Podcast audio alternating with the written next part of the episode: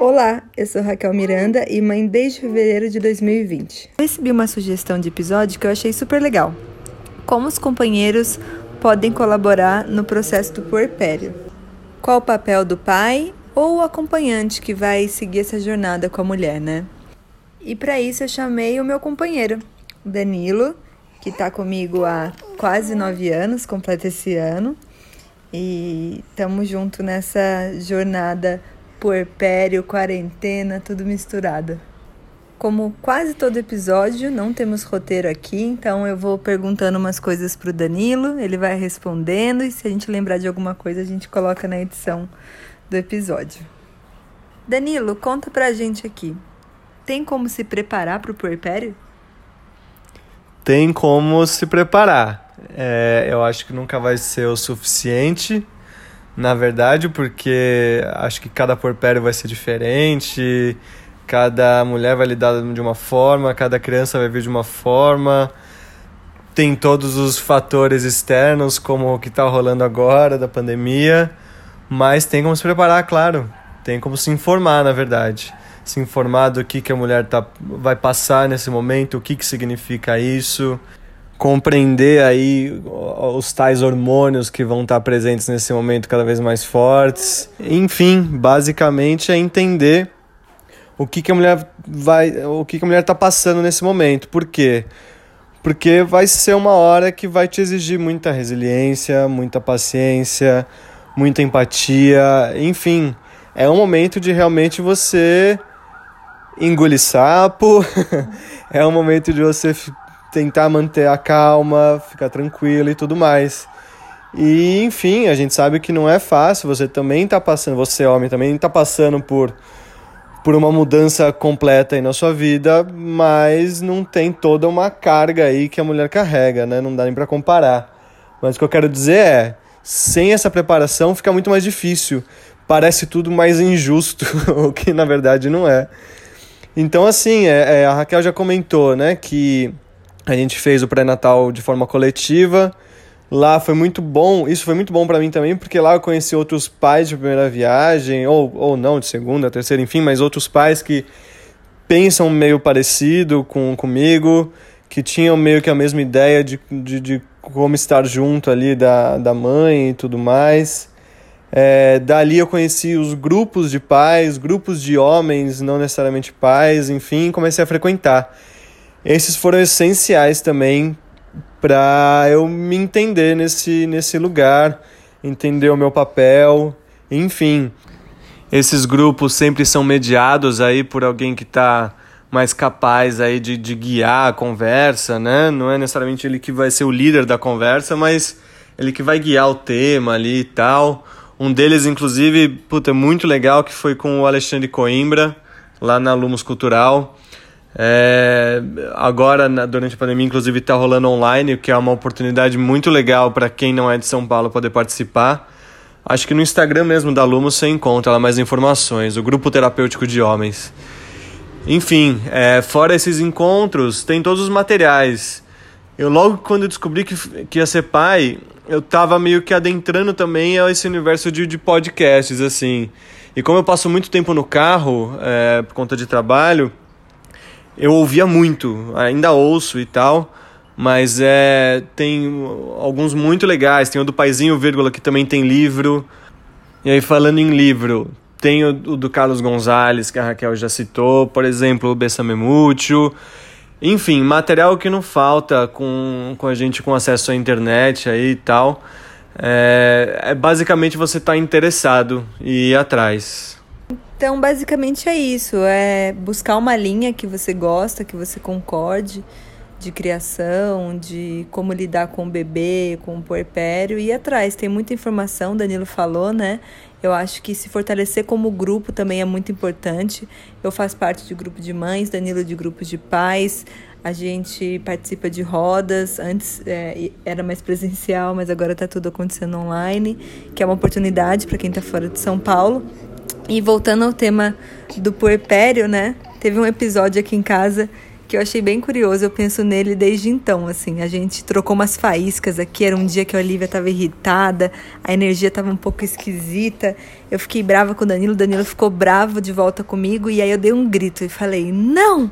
Você não pode ficar bravo assim. Eu tô no puerpério, não você. Eu tô com os hormônios, não você eu que vou ficar brava. E eu fiquei até mal um pouco depois, me achei muito autoritária nessa fala, mas na hora ela foi muito verdadeira, assim, quando eu lembro dela. Então queria que o Danilo comentasse um pouco isso, assim. Que que ele, como é que ele se sentiu nesse momento? Eu tô pegando ele de surpresa aqui. Eu não avisei que eu ia fazer essa pergunta e que eu ia retomar essa memória. Mas eu queria saber um pouco como é que ele se sentiu, se ele refletiu em cima depois, o que, que ele acha disso, enfim. É. Cara, eu, eu acho que na hora, óbvio que eu fiquei puto da vida, porque eu já estava puto, e aí quando eu ouvi isso eu falei, mas que, que ódio, porque eu também tô aqui tentando fazer o meu melhor. É, é isso que é, assim, você, lógico, assim, eu sempre vou estar tentando fazer o meu melhor. É, e nem sempre vou acertar. Mas naquele momento, quando eu ouvi aquilo, é, é um pouco verdade, um pouco não, é verdade. Eu não tenho todas essas essas cargas assim, né? Essa pressão que a sociedade exerce, essa pressão psicológica e tudo mais. Enfim, pro homem é muito mais leve. Então, é de fato. É, é o que eu brinquei no começo, é o tal do, do engolir um sapo nessa hora, entendeu? São alguns. E tá tudo bem, é, é faz parte, entende? Eu só lembro que no dia é isso, eu fiquei puto na hora, mas eu fiquei quieto, é. Eu ouvi, eu precisava ouvir aquilo para também rever. É, enfim, não, não, não vinha ao caso retrucar, não vinha ao caso tentar ganhar qualquer tipo de argumento. Vinha ao caso a gente con conseguir restabelecer a paz aqui em casa pelo bem da Olivia, pelo bem da mãe, enfim. Vinha ao caso reconhecer que, ó, ok, vou, vamos ficar mais de boa é, então eu lembro que eu simplesmente fiquei quieto, refleti um pouco e por mais que eu achasse assim, eu não, por mais que eu ficasse na dúvida, será que eu fiz alguma coisa errada de fato? Eu sabia que não adiantava, não era esse o ponto de ter feito certo ou errado. O ponto era ir lá e falar, olha, desculpa, é, vamos ficar na boa, vamos ficar tranquilo. E é isso, é, era esse o, o, o, intuito ali, é isso que, acho que era esse o papel, no, nesse caso, no meu papel ali, era entender é, é, o que o que estava rolando e tudo mais. E para isso, amigo, é muita terapia. então acho que é, além de todos aqueles materiais e tudo mais que eu falei, aquela coisa linda, tudo, é terapia, não fuja da terapia porque depois é o seu momento ali de pegar e falar: olha, eu não sei, eu acho que eu fui injustiçado. Eu acho que quando você está falando, você percebe que. Olha, é isso, vamos, vamos tocar o barco, faz parte esses momentos mais ríspidos, assim, mais complicados. Mas o meu papel ali foi de, de ficar mais tranquilo e tentar restabelecer esse, essa tranquilidade em casa. Acho que foi isso. É, eu acho que assim também, a Raquel sempre gosta de, de deixar claro, né? Essa é a nossa realidade. Eu tenho as condições de fazer terapia. Mas se a sua questão é apenas tempo, reveja. Às vezes a gente acha um tempinho. é importante. Aquela uma horinha na semana, cada 15 dias, para cuidar da cabeça aí. Nossa cabeça de homem também, que não é, não é fácil a gente que muitas vezes, acho que na maioria aí, foi criado para não demonstrar sentimentos, para não sentir coisas e tudo mais. Inclusive, acho que vale um adendo.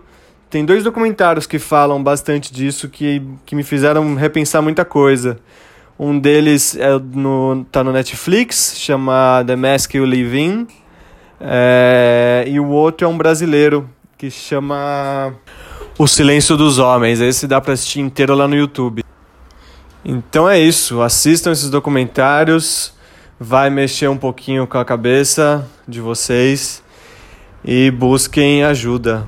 Não tenham receio de pedir ajuda, de perguntar para outros pais, perguntar para amigo que já é pai, enfim.